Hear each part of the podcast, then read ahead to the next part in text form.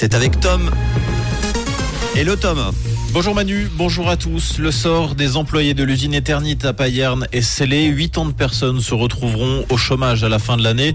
Le propriétaire du site a confirmé sa décision de centraliser ses activités dans le canton de Glaris. Selon les informations du quotidien 24 heures, l'entreprise qui produit notamment du mobilier de jardin fermera bien ses portes à la fin de l'année.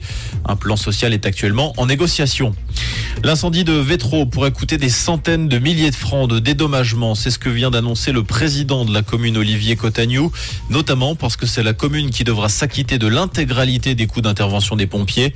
D'après la RTS, le président de la commune de Vétro compte sur la solidarité intercommunale et le canton pour diminuer la facture. L'enquête pénale est toujours en cours pour déterminer l'origine du sinistre. Le fondateur de Biofruits, dont la halle a été détruite, espère pouvoir reconstruire l'entrepôt d'ici deux à trois années. C'est souvent une décision importante aussi bien dans la vie des enfants que des parents, l'émancipation, le départ du domicile familial. D'après une étude de l'Office fédéral de la statistique, à 22 ans, un jeune sur deux a pris son envol. Les femmes sont néanmoins plus en avance que les hommes.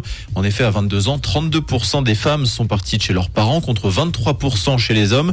Si l'on regarde par région linguistique, les jeunes italophones sont ceux qui quittent la maison le plus tôt. C'est aujourd'hui que la base aérienne de Payerne inaugure son nouveau centre d'instruction de lutte contre le feu.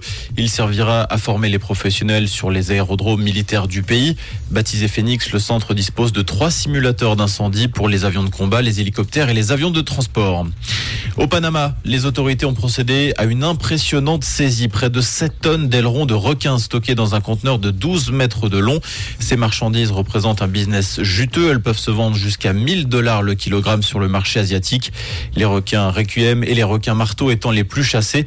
Cinq personnes ont été interpellées dans le cadre de cette enquête. En football, le stade Lausanne-Ouchy termine sa phase préparatoire sur un match nul, deux partout face au Paris FC, pensionnaire de deuxième division française. La saison qui débutera le 26 juillet pour SLO en Super League. Ce sera face à Lugano. Comprendre ce qui se passe en Suisse romande et dans le monde, c'est aussi sur Rouge.